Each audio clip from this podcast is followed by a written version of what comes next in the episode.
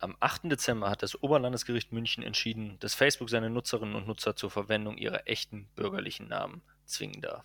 Die sogenannte Klarnamenpflicht. Die einen meinen, Anonymität sei eine Voraussetzung für die Meinungsfreiheit. Andere sind der Auffassung, sie erleichtere vor allen Dingen die Begehung von Straftaten und Hassrede im Netz. Welche Funktion und Bedeutung Anonymität oder Pseudonymität im Netz hat, darüber spreche ich heute mit Professor Johannes Kasper, dem hamburgischen Beauftragten für Datenschutz und Informationsfreiheit. Ihr hört Corona Constitutional, den Krisenpodcast des Verfassungsblocks und mein Name ist Erik Tuchtfeld. Verfassungsblock Corona Constitutional, unser Podcast zur Krise.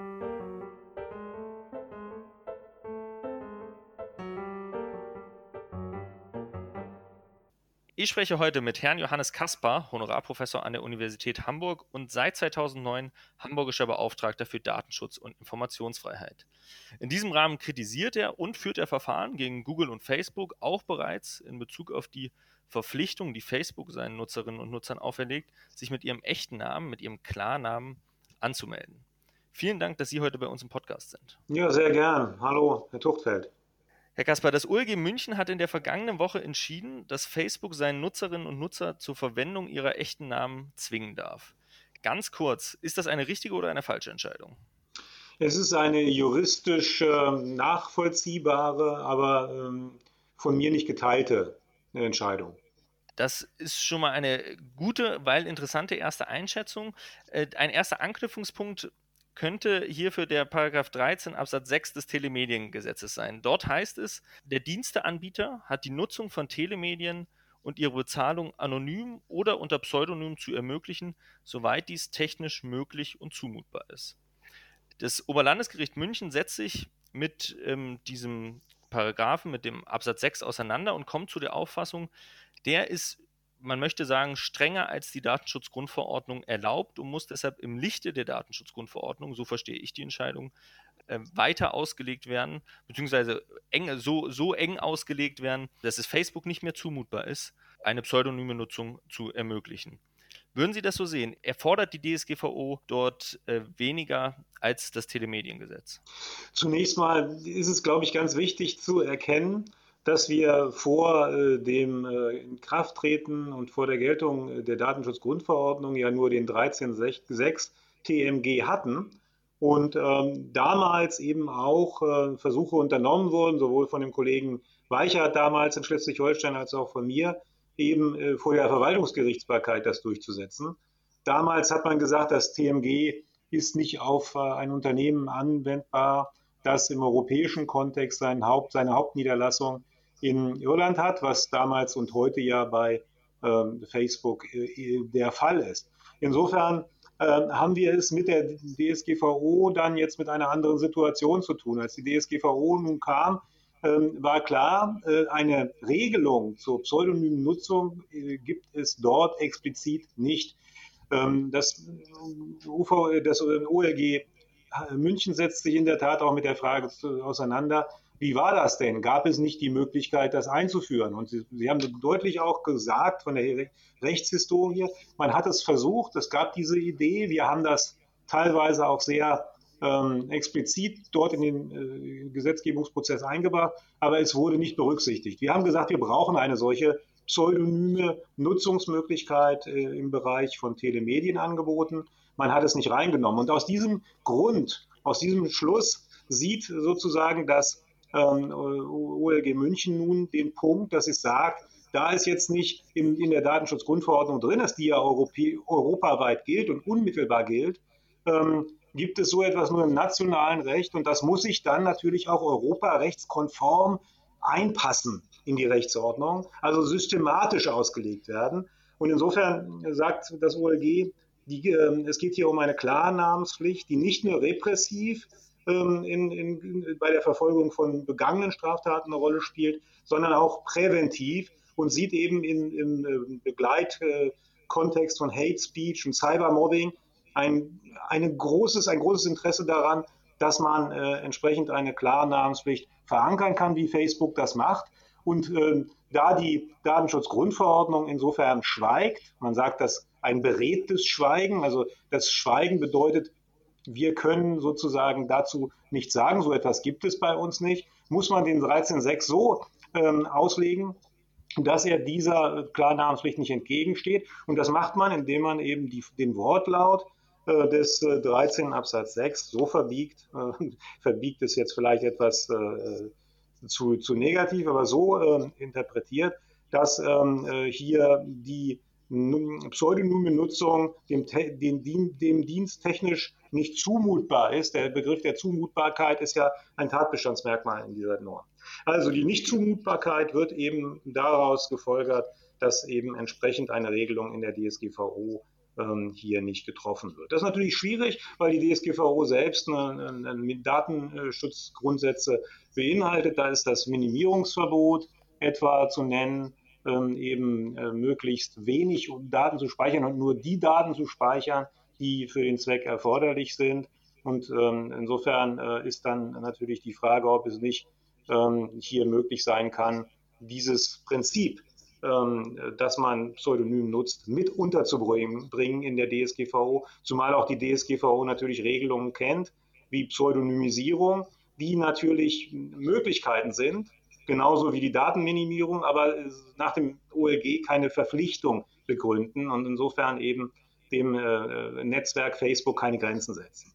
Insgesamt aber äh, vor dem Hintergrund auch der verfassungskonformen Auslegung äh, ist diese äh, Auslegung fragwürdig, weil wir ja auch erkennen müssen, dass pseudonyme, anonyme Nutzung von äh, Internetangeboten durchaus äh, eben auch der Meinungsfreiheit ähm, zum Durchbruch verhelfen kann gerade dort, wo man eben ähm, Repressionen erleidet, wenn man etwa nicht, ähm, wenn man etwa mit Klarnamen antritt und äh, in bestimmten Dingen dann äh, entsprechend äh, negativ, negativ verfolgt wird. Das ist ähm, ein Punkt, der, glaube ich, ganz wichtig ist zu erkennen. Insofern finde ich das Urteil juristisch plausibel, aber es würde, ich würde dem widersprechen. Sie haben verschiedene Punkte angesprochen, bei denen ich gerne noch ein bisschen weiter einhaken möchte. Ähm, ich fange mal an mit dem Tatbestandsmerkmal der Zumutbarkeit. Facebook argumentiert ja in, dem, in, der, in der Sache, in der Entscheidung, beziehungsweise in dem Verfahren, dass es nicht zumutbar sei, eine pseudonyme Nutzung zu erlauben, weil sonst Hassrede oder sozialschädliches Verhalten, wie es das Oberlandesgericht München nennt, nicht wirksam bekämpft werden kann. Das wirft meines Erachtens zwei Fragen auf. Das eine ist ganz interessant, ist es tatsächlich das primäre Interesse von Facebook, deswegen die Nutzerinnen und Nutzer zur Verwendung von Klarnamen zu verpflichten, weil sie tatsächlich Cybermobbing und Hate Speech bekämpfen wollen oder gibt es da vielleicht auch wirtschaftliche Interessen? Und das zweite, und da würde es mich ganz besonders interessieren, weil das ja auch in der öffentlichen Debatte immer wieder aufkommt, dass Anonymität vor allen Dingen genutzt wird, um Hate Speech äh, durchzuführen. Halten Sie die Aufhebung von Anonymität oder von Pseudonymität äh, für ein probates Mittel zur Bekämpfung von Hassrede im Internet? Also ich fange mal mit der letzten Frage an. Ich glaube, da muss man äh, durchaus dran zweifeln. Also ich glaube in der Tat nicht, dass wenn wir eine Klarnamenspflicht haben, die dann auch durchgesetzt würde, dass äh, äh, am Ende Hate Speech äh, und, und äh, Cybermobbing nicht mehr stattfinden würde. Da gibt es ja auch Studien, insbesondere aus Korea, sind schon ein bisschen älter, die zeigen eben auch, dass die Leute auch dann entsprechend auch auftreten unter äh, ihrem wirklichen Namen als die Personen, die eben andere beleidigen oder äh, beeinträchtigen, mit ihrer Art zu kommunizieren. Ähm, das ist zunächst mal zu ähm, jedenfalls anzuzweifeln. Äh, welche Zwecke und welche äh, Interessen verfolgt Facebook? Natürlich, man kann Facebook sicher nicht absprechen, dass sie auch daran interessiert sind, auf ihrer Plattform ähm, eine möglichst äh, störungsfreie Kommunikation zu haben. Ich glaube, auch schon das Netzwerkdurchsetzungsgesetz, das ja entsprechend auch dann entsprechende Maßnahmen möglicherweise gegen ein Netzwerk dann verhängen kann, wenn bestimmte Dinge, äh, nachdem sie offen aufgetreten sind, nicht beseitigt werden, zeigt, das muss jeder Netzwerkbetreiber ein Interesse daran haben, eigentlich möglichst solche ähm, äh, verletzenden Dinge nicht auf seinem Netzwerk laufen zu lassen. Aber, und das ist, glaube ich, der ganz entscheidende Punkt, der auch der ursprüngliche Punkt, die Klarnamenspflicht ist natürlich ökonomisch auch begründet. In dem Moment, wo ein Netzwerk äh, den wirklichen Namen einer Person kennt, also so ein Netzwerk wie Facebook, das ja im Prinzip ein Werbenetzwerk ist, kann es viel mehr Kombinationen mit anderen Datenbereichen herstellen und kann entsprechend auch diese Daten anders vermarkten. Also ein Nutzer mit seinem richtigen Namen ist, Name ist natürlich immer etwas wertvoller im Endeffekt für die Datenverarbeitung als jemand, der unter Pseudonym agiert. Also insofern sind ganz klar ökonomische Interessen hier im Hintergrund. Aber dann nochmal ein ganz großer Punkt, wo man eigentlich die äh, Argumentation von Facebook gar nicht so recht verstehen kann.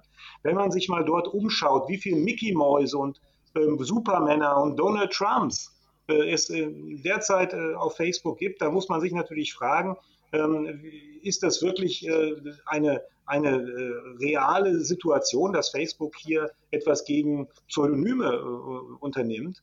Ähm, das sind hunderte von, von ähm, Konten, die hinter diesen Namen stehen und die dann einfach auch stehen bleiben. Und das, da muss man sich natürlich fragen, wie ähm, ernst wird das genommen, wenn man dann die Realität sieht. Und gerade in dem Bereich, wo ich dann Leute reinschicke mit dem Hinweis, ihr müsst äh, offen, offenes Visier tragen, weil nur der, der offen redet, ist dann letztlich auch ähm, äh, einer, der ähm, Gewähr bietet dafür, dass, dass er keine anderen Menschen angreift. Das ist doch dann offensichtlich nicht richtig, weil hier stecken sehr viele andere unter Pseudonym und selbst äh, ein Alltagsname, der ja gar nicht erkennbar ist, ob er ein Pseudonym ist oder der wahre Name, kann ein Pseudonym sein. Insofern Menschen, die jetzt ins Netz gehen, möglicherweise Kinder, die das erste Mal überhaupt äh, was machen online, die werden da in eine Situation hineingedrängt, bloß den richtigen Namen anzugeben. Und die sind dann natürlich am Ende sehr schnell auch Opfer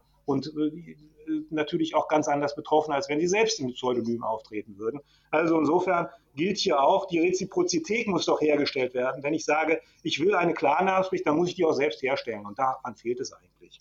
Würden Sie denn sagen, dass Anonymität oder Pseudonymität äh, im Allgemeinen eine Voraussetzung ist, um seine Meinung auch frei äußern zu können? Auch in einer liberalen Demokratie, auch in einer freien Gesellschaft? Ja, ich glaube, dass es natürlich äh, Unterschiede gibt äh, in der freien Gesellschaft. Wenn man äh, jetzt äh, eine solche freie Gesellschaft vergleicht mit äh, repressiven Systemen, wo man für eine Meinungsäußerung ins Gefängnis kommen kann, dann hat man natürlich in der freien Demokratie einen anderen Stellenwert ähm, der, der äh, Pseudonymität, der, der ist da nicht so konstitutiv. Aber dennoch, nehmen wir doch mal Punkte wie Krankheiten. Die, äh, Menschen gehen in, äh, auf, auf Foren und tauschen einander ähm, Informationen über Krankheiten aus in bestimmten Foren, ähm, genauso wie über sexuelle Ausrichtungen etwa oder über politische Meinung. All das sind ja Dinge, die sehr, sehr persönlich sind und äh, sehr äh, stark eben auch davon geprägt sind, dass man nicht möchte, äh, dass man möglicherweise individualisierbar, identifizierbar ist.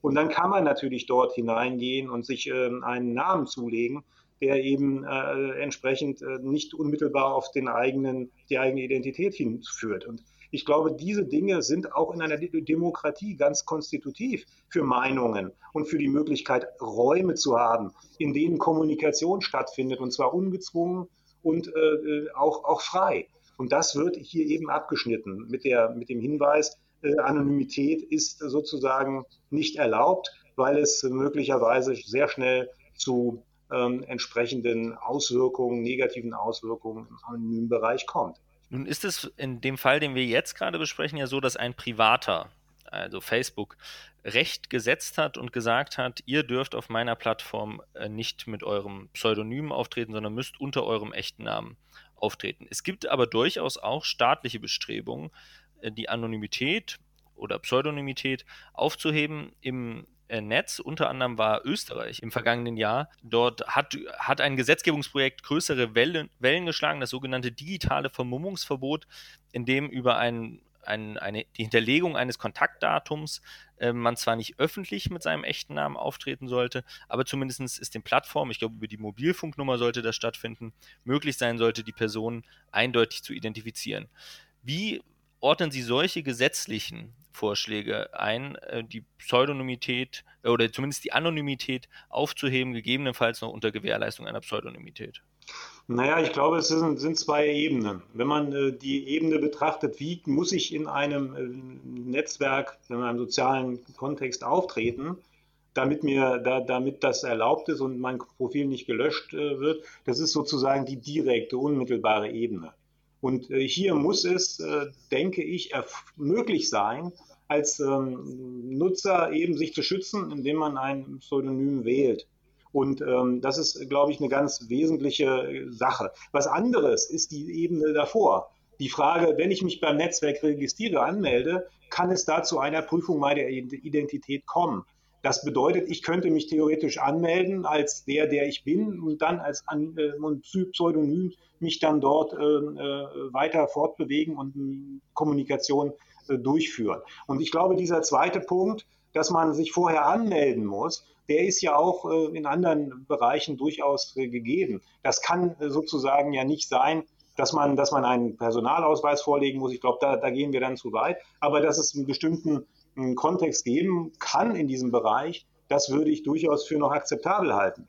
Nicht akzeptabel ist auf der anderen Ebene zu sagen, du musst dann aber mit diesem Namen in die Öffentlichkeit gehen. Ich glaube, gerade die Frage der Verfolgbarkeit von, von äh, Straftaten, etwa äh, Cybermobbing oder äh, eben Hate Speech, ähm, kann ja dadurch ähm, verfolgt werden, indem man dann entsprechend jemanden, der eben bekanntermaßen sich angemeldet hat, auch verfolgt oder man kann ihn auch über die IP-Adresse verfolgen. Insofern braucht man vielleicht diese persönliche Anmeldung auch gar nicht. Aber ich glaube, wir sprechen jetzt ganz konkret auch über diese erste Ebene, die Ebene, sich dort vor Ort aufzuhalten und äh, Kommunikation zu machen mit anderen. Und da bin ich der ganz dezidiert der Meinung, ist eine solche Klarnamenpflicht ähm, eine, eine äh, im Prinzip ähm, Pflicht, die die Einschränkungen mit sich bringt, eben frei und äh, unbefangen mit anderen Personen ins Gespräch zu kommen. Würden Sie das denn ähm, immer wieder, das digitale Vermummungsverbot zeigt es ja schon, wird ja auch rekurriert ähm, auf das Vermummungsverbot, was beispielsweise bei Demonstrationen gilt. Dort wird ja durchaus vertreten, wer demonstriert, der muss zumindest sein Gesicht zeigen und sich identifizierbar machen. Ist das nicht auch vergleichbar, wer in dem öffentlichen, wer im digitalen öffentlichen Raum auf, auftritt und dort für bestimmte, vielleicht auch politische Meinungen einsteht, sollte auch dort identifizierbar sein? Oder würden Sie umgekehrt sagen, auch im analogen öffentlichen Raum ähm, ist zum Beispiel ein Vermummungsverbot, ähm, das Vermummungsverbot bei Demonstrationen eigentlich ähm, der falsche Weg und schränkt die praktische Ausübung der Demonstrationsfreiheit, der Meinungsfreiheit ein. Naja, sicher. Zu, zu, zumal also das Problem bei Demonstrationen ja auch ist, ähm, das kennen wir ja aus Hamburg äh, zu, äh, im, im, Zuge der G20-Ausschreitung. Äh, da werden natürlich Menschen aufgenommen und werden äh, umfangreiche äh, Videosequenzen dann gespeichert.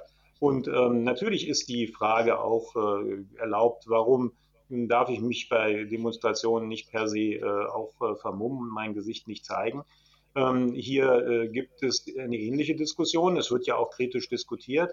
Ähm, und insofern ist diese Diskussion ähm, ja nicht vollkommen anders als die Diskussion äh, im Netz, die man führt. Nur ich glaube einfach, dass die Problematik im Netz eben noch eine äh, besondere äh, Problematik ist, weil sie eben die ähm, äh, Angreifbarkeit äh, doch des Einzelnen äh, verschärft. Weil ich glaube, in dem Moment, wo ich wirklich immer nur mit dem Klarnamen agieren muss ähm, und äh, nicht sicher sein kann, dass andere nicht etwa auch Pseudonyme äh, dann, dann führen, ähm, bin ich ja eher in einer Opferrolle, als ich das in, auf einer Demonstration bin. Insofern geht die Problematik ja im Internet von anderen Menschen aus, die, die möglicherweise eben die Persönlichkeitsrechte des, des Einzelnen nicht, äh, nicht achten. Und ich glaube, in diesem Fall ist die Bedeutung von äh, einer äh, Anonymität, von einer Pseudonymität noch, noch größer ähm, im Prinzip als in der Öffentlichkeit.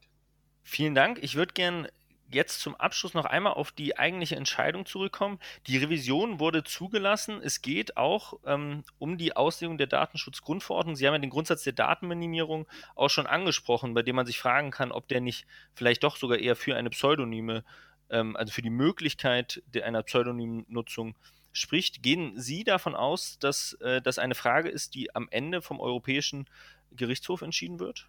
Das ist äh, eine Frage, die kann man schwer beantworten. Ich glaube äh, eher nein, weil ich äh, denke, dass die Argumentation, die hier das OLG zieht, natürlich erstmal eine ist, die man schwer, die man sich schwer tut zu erschüttern. Ne? Also ich kann mir vorstellen, dass die, dass die Richter auf BGA-Ebene dann durchaus auch dieses ähm, Konstrukt so sehen. Zumal sie ähm, ja auch ohnehin mit dem TMG in der letzten Zeit auch zu tun hatten.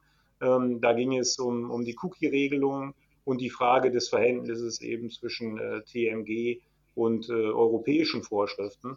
Also ich kann mir gut vorstellen, dass man das so stehen lässt, ähm, weil es am Ende auch ja auch dann in einen Kontext passt. Ich glaube, der Kontext ist im Moment eben der, dass man ähm, sehr kritisch mit Formen von Pseudonymität und Anonymität umgeht.